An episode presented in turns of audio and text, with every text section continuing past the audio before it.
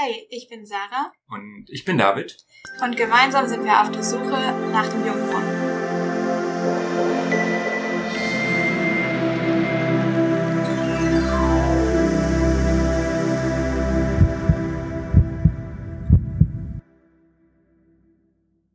Herzlich willkommen zu unserer vierten Episode jetzt schon mit dem Thema Bewegung, die Währung des langen Lebens. Wir freuen uns riesig, dass wir auch heute einen ganz besonderen Gast bei uns haben. Und Sarah stellt ihn uns ganz kurz mal vor. Ja, unser heutiger Gast ist begeisterter Sportmediziner, Orthopäde und Unfallchirurg in der Mayo Klinik in Berlin und zählt zu den beliebtesten Medizinern in ganz Berlin. Da wurde er 2017 unter den Top 10 Ärzten Berlins reingewählt und bei dem Ärzteportal Yameda unter die Top 5 Orthopäden in Berlin. Außerdem ist er Buchautor von dem Buch Der Weg zur Bestform deines Lebens, die Lifestyle-Bibel für Gesundheit und Erfolg. Und er ist auch selber begeisterter Marathonläufer und teilt seine Leidenschaft für einen gesunden Lifestyle mit vielen anderen über Social Media. Hier ist Dr. Johannes Sommermeier. Schön, dass wir bei dir sein dürfen. Ja, schön, dass ihr da seid. Warum hast du dich entschieden, Sportmediziner zu werden und wie hast du deine Begeisterung am Bewegungsapparat des Menschen entdeckt? Ja, du stehst als Student ja in vielen Fachbereichen auf den Stationen und du durchläufst den Operationssaal mit all seinen Facetten. Du siehst, was auf der Station gemacht wird und dann hast du die schwere Entscheidung, in welchen Fachbereich du gehen möchtest. Und für mich war von Anfang an klar, dass ich einen Fachbereich haben möchte, wo ich Menschen helfen kann, wo ich versuchen kann, Krankheiten zu heilen. Und ich habe gemerkt, dass die Schulmedizin viel erreicht hat, aber besonders im internistischen Bereich teilweise in eine falsche Richtung abdriftet, auch in Sachen Onkologie. Das heißt, wir haben viel entdeckt, aber behandeln häufig nur die Symptome. Ja. Und für mich war die Orthopädie und die Sportmedizin greifbar. Und die Unfallchirurgie gehört auch mit dazu. Das heißt, wenn ihr euch was brecht, wenn ihr euch eine Sehne reißt, wenn ihr Kalk in der Schulter habt, ich kann direkt sofort etwas tun und kann die Ursache auch bekämpfen wir haben schon in deinen YouTube-Videos auch gesehen, dass du unheimlich begeistert in Blue Zones bist. Du hast selber sogar einige davon schon besucht. Da hast du uns schon einiges voraus. Und ja. wir beschäftigen uns ja in dem Podcast und auch in dieser Episode mit dem Thema, wie wir das Geheimnis des langen Lebens entdecken können. Ja. Und als wir uns so die Blue Zone Studies von National Geographic angeschaut haben, haben wir festgestellt, dass Bewegung und körperliche Arbeit feste Bestandteil des Alltags ist. Ja. Wir haben uns so die Frage gespielt, warum ist es so ein wichtiger Teil für ein gesundes, glückliches, aber auch langes Leben, dass wir uns ausreichend bewegen? Warum spielt es so eine entscheidende Rolle und ist nicht zu vernachlässigen? Ja, die Blue Zones sind für mich ein echter Beweis, dass wir nicht immer Hightech-Medizin brauchen. Dass hm. wir nicht immer die ausgeklügelsten Medikamente der Pharmaindustrie brauchen, um ein langes, gesundes Leben zu haben. Und für mich sind so die schlagkräftigsten Beweise immer die Yanomamis aus Brasilien und Venezuela, die Okinawa-Japaner auf dieser kleinen japanischen Insel Okinawa, aber auch die Adventisten, die in der Nähe von Los Angeles teilweise 50 Prozent der zivilen Bevölkerung ausmachen. Und wenn man diese Gesellschaftsgruppen sich anschaut, nehmen wir mal die Okinawas, dann sehen wir, dass Erkrankungen, wo wir heute das Stigmata unheilbar haben hm. oder genetisch bedingt wie Demenz und Alzheimer, deutlich durch gesunde Ernährung und Sport beeinflussbar sind. Wir wissen heute, dass wir mit dem Salzgehalt unserer Nahrung, was ja gerade in den Supermarktketten im Fertigessen massenweise drin ist, und ich rede hier vom billigen Industriesalz, ja. nicht vom gesunden Himalaya-Salz, dann wissen wir, dass wir mit Salzreduktion und mit Sport eigentlich das Demenzrisiko um teilweise zehn Prozent senken können, wenn wir die Deutschen mit den Japanern auf der Insel Okinawa vergleichen. Deswegen klasse, dass es diese Bevölkerungsgruppen gibt. Die haben gar nicht die Probleme mit Diabetes, mit hohem Blutdruck. Und wir reden hier von Krankheiten, die, die Patienten werden immer jünger. Hm. Ja, hier kommen 27-jährige Patienten mit hohem Blutdruck, die schon ihre ersten Ramipril-Tabletten schlucken. Hier kommen 32-jährige Patientinnen, die schon den ersten Brustkrebs mit sich herumtragen. Und da können uns die Blue Zones helfen, dem Geheimnis eines langen Lebens auf die Spur zu kommen. Ja, im Lifestyle der Blue Zones sehen wir, dass in Loma Linda zum Beispiel tägliche Spaziergänge bei vielen fester Bestandteil des Tagesablaufes mhm. sind. Mhm. In Okinawa, da gehen die Fischer nicht in Rente, sondern bleiben aktiv bei der körperlichen Arbeit bis ins hohe Alter. Und auch in den anderen Blue Zones spielt körperliche Gartenarbeit zum Beispiel oder Landwirtschaft eine wichtige Rolle des Lebens. Ja. Wie viel Bewegung brauchen wir, um auch, wenn wir alt werden, gesund und aktiv zu bleiben? Hm. Das ist eine sehr, sehr gute Frage. Und gerade als Sportmediziner ist für mich Bewegung ganz wichtig. Weil wir heute, wir sitzen ja hier gerade auch am Schreibtisch, immer dann, wenn Patienten so acht bis zehn Stunden pro Tag am Schreibtisch sitzen, haben sie eine hohe Gefahr, frühzeitig Arthrose, also den Gelenksverschleiß zu bekommen. Das heißt, wir haben einen Knorpelschaden oder sogar einen Knochenschaden. Wir haben vielleicht sogar eine Meniskusdegeneration im Knie. Weil immer dann, wenn wir unsere Gelenke nicht benutzen, verkürzen sich die Muskeln um dieses Gelenk. Die Faszien, die Schutzhülle dieser Muskeln, verkleben den Muskel in einer falschen verkürzten Position. Und das drückt unsere Gelenkpartner aneinander und die Leute wundern sich, warum sie im jungen Alter schon unter Arthrose, also Gelenksverschleiß leiden. Ich will damit sagen, Bewegung ist unglaublich wichtig und ich empfehle immer dreimal pro Woche eine Stunde Sport. Sport bedeutet nicht so dieser bummelige Spaziergang einmal durchs Haus oder um das Haus herum, sondern Sport bedeutet auch laut den Sportmedizinern an den Sportuniversitäten, man muss schwitzen. Ja? Man muss schwitzen. Das heißt, egal ob ich Nordic Walking mache, auch egal was ich für eine Sportart wähle, ich sollte diese Stunde schwitzen. Dann kann ich meinem Patienten sagen, ist das Risiko für Arthrose geringer, aber auch für alle Stoffwechselerkrankungen, an denen heute die meisten Menschen sterben. Gibt es auch ein zu viel an Bewegung, wo die Redensart Sport ist Mord sich bewahrheiten kann? Ja, äh, und da muss ich mich an die eigene Nase fassen. und ich sag mal, ich sage mal, nicht alles, was ich im Leben mache, ist jetzt ein Vorzeigemodell für alle anderen Menschen. Und ich habe halt gemerkt, dass ich eine Begabung habe, was den Langstreckenlauf angeht. Und das hat mein Vater mit mir das erste Mal, da war ich sechs Jahre alt, da ist er mit mir 20 Kilometer gerannt.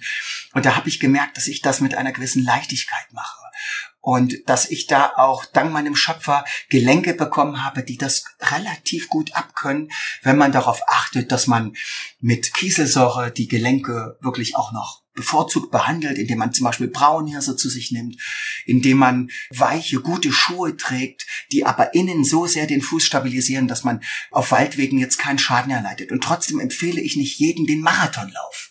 Auch wenn das meine große Leidenschaft ist und ich im nächsten Jahr jetzt auch für den Ironman trainiere und auch in New York und Berlin nochmal beim Marathon antrete, ich möchte trotzdem nur sagen, es gibt ein zu viel. Und immer dann, wenn man merkt, der Körper ist dafür überhaupt nicht geeignet, dann sollte man sich Sportarten suchen, wie zum Beispiel Radfahren, die für die Knie zum Beispiel fantastisch sind. Ja. Und ich muss gestehen, dass ich häufig genauso viel Zeit brauche, um meine Gelenke aufzuwärmen oder zu dehnen, die Muskelfaszie zu lösen, wie das Lauftraining selber. Nur so kann man es schaffen, dem Körper so etwas zuzumuten, ohne ihm Schaden zuzufügen. Ich glaube, auch wenn ich mir so deine Posts oder auch deine YouTube-Videos anschaue, ich finde das unheimlich motivierend. Wenn du dort vom Marathon kommst oder dich darauf vorbereitest oder all diese Dinge. ähm, ja. Trotzdem weiß ich eben, dass, dass ich es vielleicht gar nicht irgendwo so leisten könnte, wo ich schon gerne laufe, ich gehe gerne joggen, aber es ist jetzt bei weitem nicht auf dem Niveau ist, wo, wo du bist. Und trotzdem glaube ich, dass ich auch einen Benefit draus ziehen kann. Und ja. ich würde einfach gleich noch ein bisschen tiefer graben bei dem, wie der richtige Sport ist. Ja wir haben beim Lesen über die Blue Zones, über diese Menschen, die da zu alt werden, die Hundertjährigen, festgestellt, dass eigentlich keiner von denen eine Mitgliedschaft in einem Fitnessstudio hat. das heißt nicht, dass da irgendwas verkehrt ist in der Mitgliedschaft an einem Fitnessstudio, nicht wahr? Mhm. Sondern in diesen Gebieten ist es eben eher so, dass die die Bewegung ganz natürlich und Nutz bringt in den Alltag einbringen. Ja. Und das größtenteils auch an der frischen Luft tun. Ja. Und Stimmt. dazu sind einfach so ein paar Fragen, wo ich eigentlich wissen wollte, gibt es so eine Art von Bewegung, wo man sagen kann, die ist generell für alle Menschen am besten? Das ist gerade schon so ein bisschen angedeutet, dass jeder das ein bisschen rausfinden muss. Oder gibt es mhm. vielleicht auch Sportarten, die weniger empfehlenswert allgemein sind, wo es generell eher zu Überbelastung neigt? Oder mhm. muss jeder das irgendwie selber rausfinden? Das ist eine sehr, sehr schöne Frage, die du gerade stellst. Und sie ist auch gar nicht so leicht, weil die Patienten kommen ja nicht immer mit einer Idealfigur zu mir. Viele haben schon eine Arthrose, viele haben auch Übergewicht, wo wir auch wissen, das ist sehr belastend für die Gelenke. Also ich bin lange mit den Patienten in einem Gespräch, wo wir sagen, wenn sie die bestimmte Sportart machen möchten, wie zum Beispiel den Laufsport, dann müssen wir zuerst an dem Gewicht arbeiten. Und das bedeutet für mich auch, dass ich mit einer Leberreinigungskur, mit einer Darmreinigungskur arbeite. Nur wenn ich gute Bakterien im Darm habe, kann ich auch gut Gewicht verlieren. Ja, wir wissen ja immer dann, wenn wir das tierische Eiweiß oder sehr viel Fleisch essen, haben wir häufig sehr negative Bakterien in unserem Darm dann dominieren nicht die Privotella, die immer dann dominieren, wenn ich eher Pflanzen dominiert esse. Diese Leute verbrennen einfach schneller, während diejenigen, die die Bakteroides haben, ja, die sehr negativ sind, die leiden viel mehr unter Heißhungerattacken und die holen auch das komplette Cholesterin und Fett, holen die in den Körper hinein. Und das muss man eben lernen, dass das eine lange Phase ist, dieser Lebensumstellung, bis die Leute sagen können, jetzt bin ich bereit für diese Sportart und vorher sollte man Dinge nehmen wie zum Beispiel das Radfahren, wie ich es schon genannt habe, ja, oder Nordic Walking, was eine sehr, sehr schöne Sportart ist. Und ich gebe dir absolut recht. Ich würde es immer, immer bevorzugen an der frischen Luft, beim Sonnenschein, was wir jetzt auch nicht immer haben. Wir haben auch nicht immer Sonnenschein, wenn wir von der Arbeit kommen, aber das sollte man bevorzugt tun. Wenn du mit deinen Patienten sprichst, was sind so Indikatoren, die du ihnen mitgibst, wo sie merken können, dass sie in der richtigen Art von Bewegung gerade sind? Also sind das, wenn sie zum Beispiel anfangen, joggen zu gehen und noch zu viel Gewicht haben, dass sie dann natürlich auf den Gelenken zu viel Schmerzen eben eher haben. Sind Schmerzen ja. die einzige Indikator oder gibt es noch andere Indikatoren, wo man schauen kann oder wir auch rausfinden kann, da ist für mich die richtige Form von Bewegung. Ja, du hast es vollkommen gut gesagt. Der Indikator ist natürlich immer der Gelenkschmerz. Und diese Leute schicke ich zuerst zum Schwimmen. Ja, jetzt sind wir gerade, treffen wir uns hier in Berlin. Es ist nicht für jeden jetzt möglich, irgendwie an einem schönen Waldsee schwimmen zu gehen. Ja, die müssen dann halt in die Schwimmhalle erstmal gehen. Also was ich empfehle, ist dann häufig auch eine Sportart, die der Mensch verträgt, aber wo das Sportkonzept gut ist. Mhm. Wo ich merke, da passt der Puls. Ja, das ist zum Beispiel auch ein Indikator. Wenn ich eine Sportart habe, habe, wo der Puls sofort krass nach oben schießt, das ist für mich ein Problem. Aber was ich immer empfehle, es gibt einen Japaner, den Izumi Tabata, und der hat ein Konzept, was ich jedem empfehlen kann. Egal, ob ich mit einem Theraband trainiere zu Hause, egal, ob ich mit meiner Fitnessmatte, mit ein paar Handeln trainiere oder ob ich laufen gehe oder Radsport mache. Ich kann dieses Konzept immer anwenden. Und das bedeutet eben auch, dass ich sehr, sehr schnelle Intervalle einbaue, aber auch sehr genüssliche, langsame Erholungsintervalle. Und er hat gesagt, wenn ich das zum Beispiel beim Laufen mache, verbrenne ich viel mehr Kalorien. Und darauf coache ich oder trainiere ich meine Patienten, sodass die eben körperangepasst sehr, sehr viel Kalorien verbrennen und dann immer mehr auch Sportarten machen können, wo man sonst die Gelenke übermäßig belasten würde. Spannend. Ich habe es gerade schon ein bisschen angesprochen, bei den Blue Zones ist es ja, dass sie nutzbringende Arbeit, die in ihren Alltag integriert ist, ja. sehr, sehr oft machen. Ja. Wie wichtig sind so soziale Komponenten oder auch ich möchte sagen, der tiefere Sinn oder eine Zielsetzung ja. beim Sport. Also selber hast du ja sehr, sehr große Zielsetzungen, wie du schon angesprochen hast, dass der Ironman ansteht, dass du Marathon läufst, wo Zielsetzung sicherlich eine große Rolle spielt, aber ja. ist es generell wichtig, um Ziele zu erreichen, eine soziale Komponente vielleicht nicht alleine zu machen oder kann man das auch vernachlässigen? Nee, ich finde die sozialen Aspekte ganz, ganz wichtig. Ich empfehle auch immer meinen Patienten, sucht euch Freunde, hm. sucht euch jemanden in der Familie, der mit euch gemeinsam trainiert. Es ist immer schön, wenn man sich morgens mit jemandem trifft, der gemeinsam die Runde mitläuft. Ja, oder im Schwimmbecken mit einem die Runde schwimmt. Und ich, ich halte die Zielsetzung ganz wichtig. Das ist auch das Erste, was ich meinen Patienten empfehle. Macht euch ein Trainingstagebuch. Schreibt euch auf, was ihr erreichen wollt. Auch wenn es nur der Body Mass Index ist es ist immer traurig, wenn man jetzt dem Gewicht hinterherrennt, weil man merkt, dass der Körper schon so kranke Zeichen, also Symptome hat, wo man merkt, Mensch, der Patient, der geht manchmal mit 20 Tabletten tagsüber ins Rennen. Ja, und jetzt müssen wir hinterher arbeiten, um das wieder auszugleichen. Bei mir war es ganz anders. Ich habe immer von meinen Lehrern oder Professoren gehört, dass man mit der gesunden Ernährung nicht viel erreichen kann. Das war eigentlich der Grund, warum ich angefangen habe, Veganer zu werden. Weil alle um mich herum in der Schulmedizin gezweifelt haben, dass man ohne Mangelerscheinungen Sport, Hochleistungssport betreiben kann. Und das war eigentlich der Grund, warum ich gesagt habe, ich will das probieren, hohe Ziele zu schaffen und damit auch zu beweisen, dass man das auf eine gesunde Weise machen kann. Und ich finde das jetzt gerade mal, wenn wir jetzt die Adventisten bei Los Angeles nehmen, diese nützliche Arbeit, das ist das aller, allerbeste. Oder nämlich die Hochländer in Peru, die da ihre Kartoffeln anbauen, egal wo ich hinschaue. Oder den Yanomami, Indianer in Brasilien, der sein Maniok anbaut. Ich finde es sogar noch besser, eine sinnvolle Arbeit zu tun. Ja, und wir in der Großstadt, wir kommen spät abends von der Arbeit, gehen ins Fitnessstudio, ja, wir kriegen die frische Luft aus der Klimaanlage ins Gesicht gedampft. Also es ist schon eine gewisse Abartigkeit dabei. Ich kann aber nicht widersprechen, wenn die Leute sagen, ich habe ja keine andere Chance. Ich kann jetzt nicht im Stockdunklen irgendwo durch einen schlammigen äh, Waldweg laufen, aber ähm, das wäre natürlich das Ideale. Und auch ich versuche einfach die Waldwege in Rangsdorf, wo ich wohne, zu nutzen, so gut es geht. Und man merkt es. Ihr macht euren 10 Kilometer Lauf, aber wenn du den durch den Wald machst, du kommst ganz anders runter, als wenn du hier auf der Friedrichstraße so einen Slalomweg durch die ganzen Pelzmäntel machen musst, ja, und die Autos düsen noch nebenher. Also, das macht einen riesigen Unterschied. Und meine Lieblings-Lifestyle-Expertin, die Ellen White, die hat das schon gesagt, wenigstens ein bis zwei Stunden pro Tag macht eine nützliche Arbeit draußen im Freien. Hm. Ja, finde ich ganz, ganz toll. Diese Frau, die um 1850 begonnen hat, ihre ersten Lifestyle-Schriften zu veröffentlichen, die ist für mich ein riesiges Vorbild.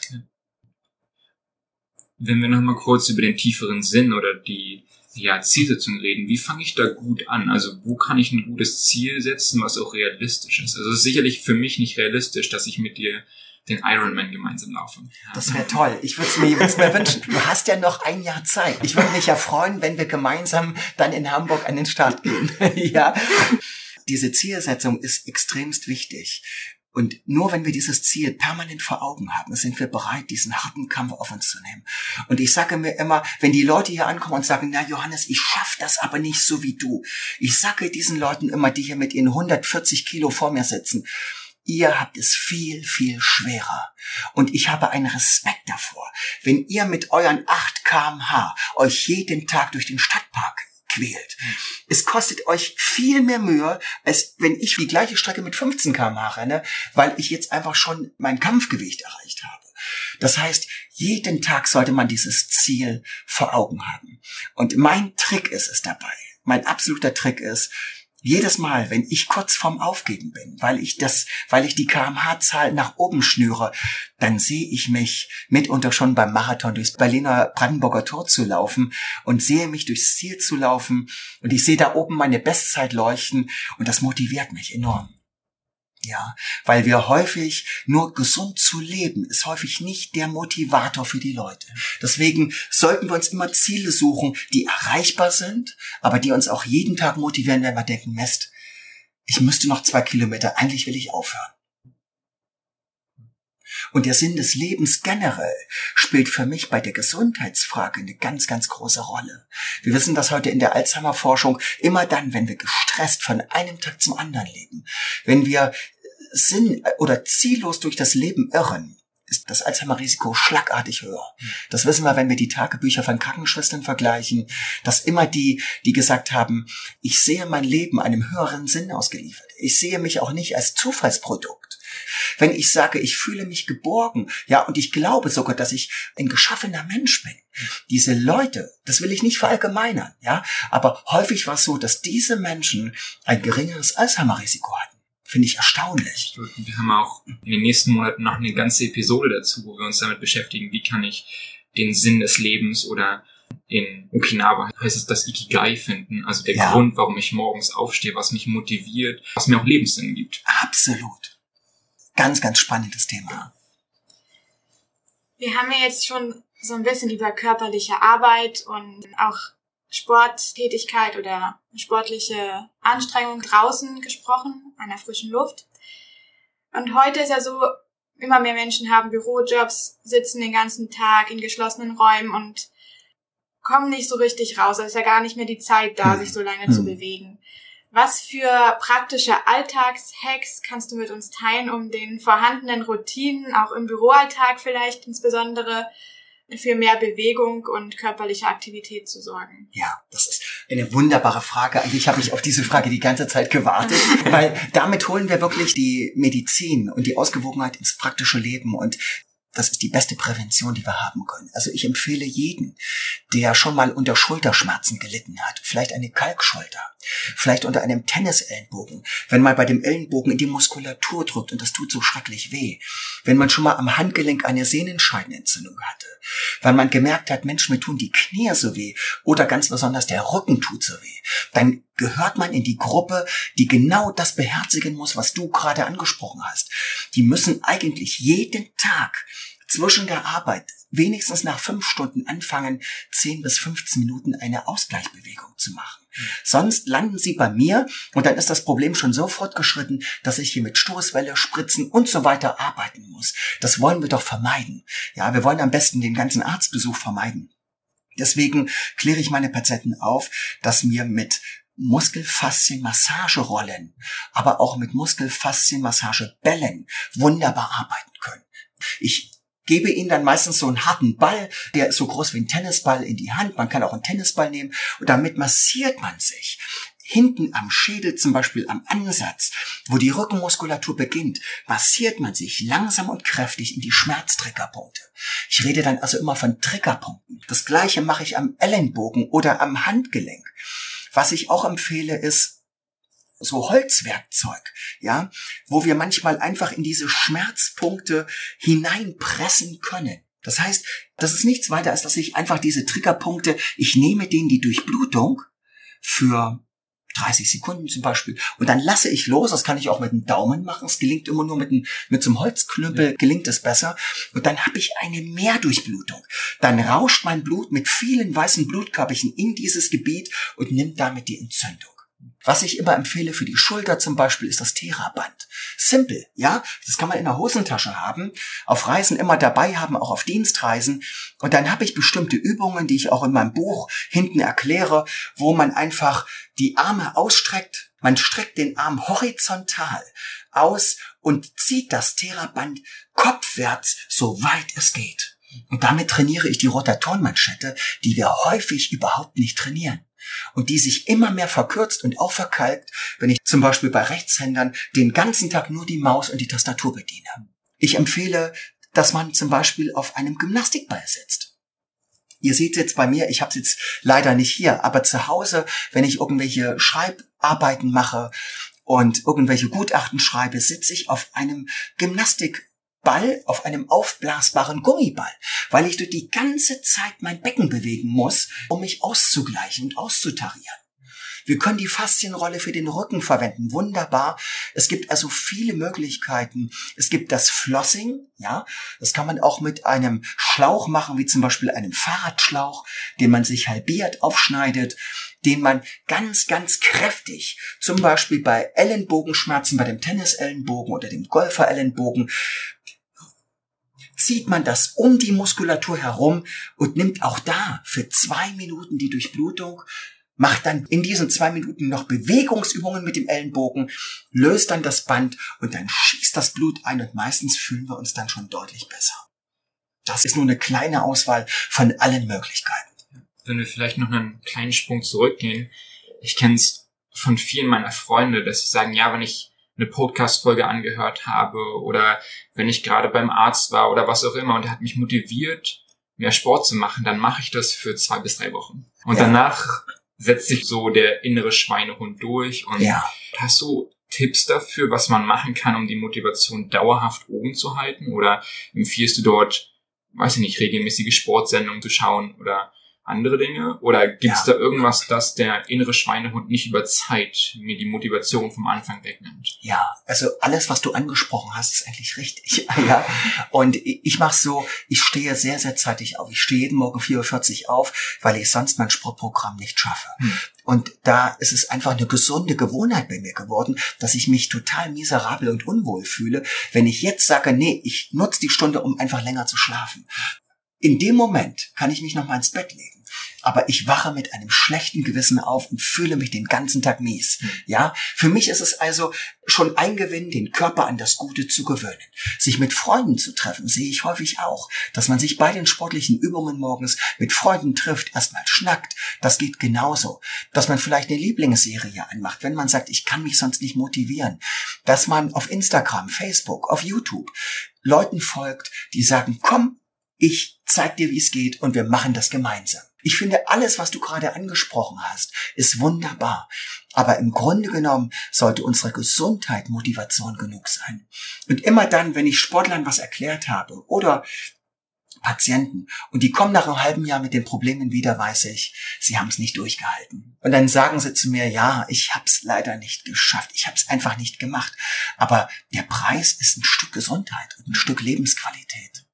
Und das sollte eigentlich Grund genug sein. Ich glaube, in unserem Kopf ist es bei uns allen auch da, wo wir wissen, unsere Gesundheit ist ein Gut, was wir, wenn wir es verlieren, mitunter gar nicht zurückbekommen. Oder das ja. ist was ist, was unheimlich weh tut, aber in dem Moment, wo wir es haben, da fühlt sich das eben nicht so an. Das ist eben genau, immer dort die ge Schwierigkeit. Genau so ist es.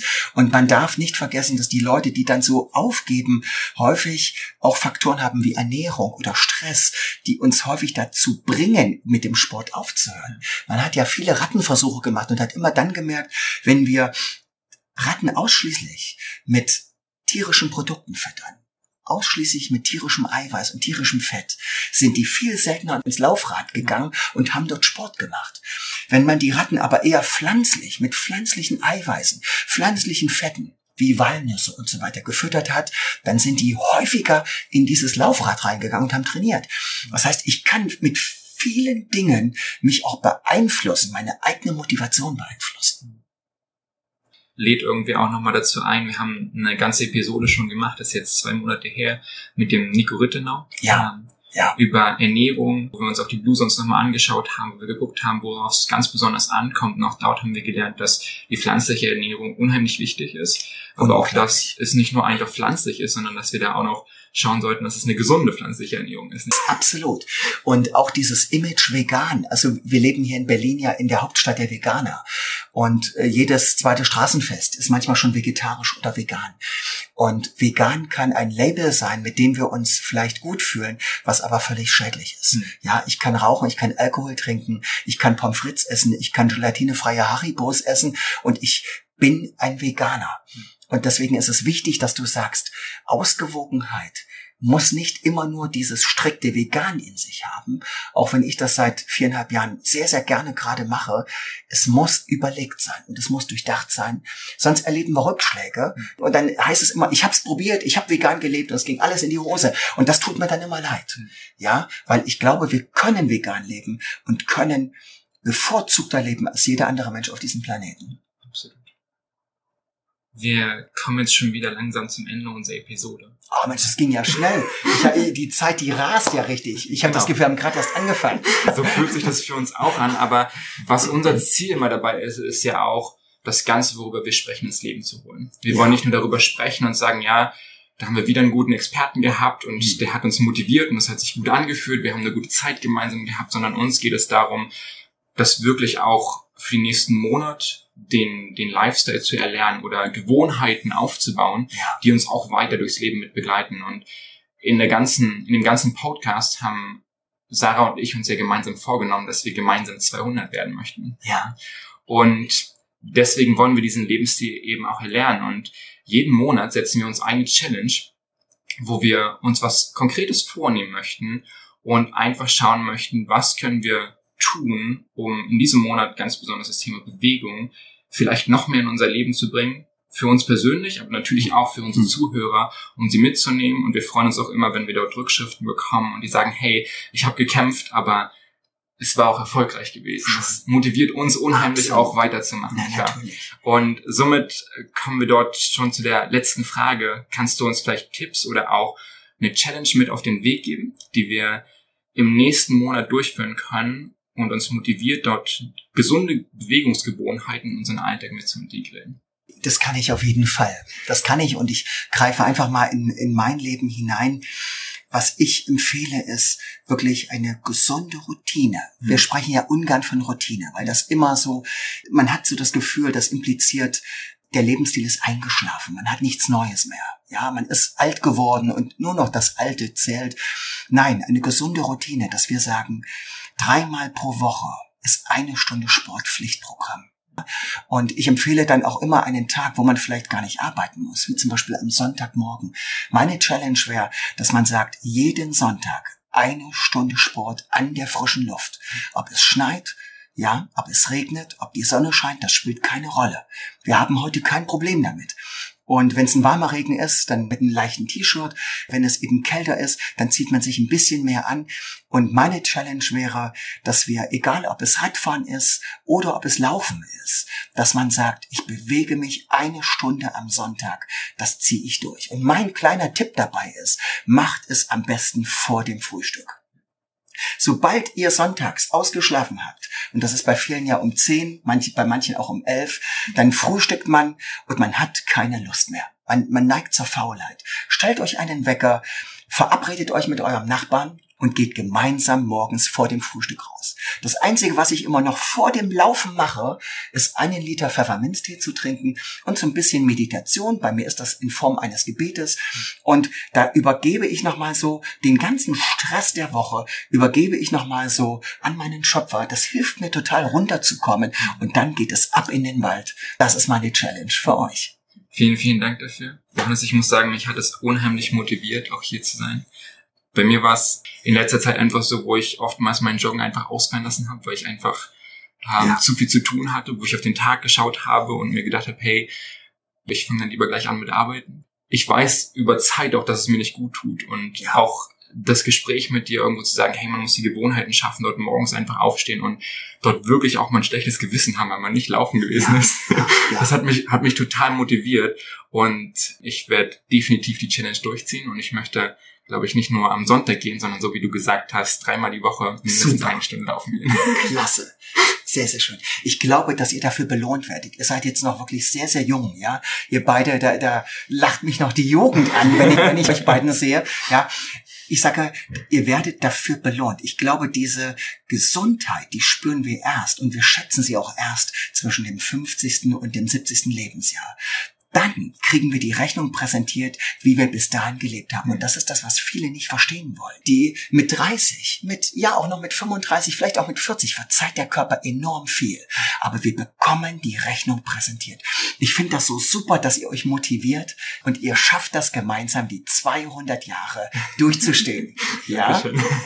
super. Ja, vielen Dank für deine Ermutigung und deine Zeit und auch die Insights so in dein Arbeitsleben, den, den Umgang mit deinen Patienten und so waren sehr spannend für uns. Und für unsere Zuhörer, ihr könnt einfach in die Shownotes schauen. Dort findet ihr die Social Media Kanäle von Johannes und könnt euch auch weiter informieren, auch wenn ihr mal ähm, als Patient bei ihm vorbeischauen wollt, dann findet ihr seine Webseite. Genau. Ich darf euch noch einladen zu unserer nächsten Episode im nächsten Monat. Wir freuen uns, wenn ihr weiter mit dabei seid und auch motiviert die Challenges mitmacht, wenn wir weitergehen auf der Suche nach dem Jungbrunnen. Vielen Dank, Johannes, dass wir bei dir sein durften. Wir hatten sehr viel Spaß. Ich habe mich sehr gefreut, dass ihr da wart. Ich wünsche euch noch einen, einen ganz tollen Tag.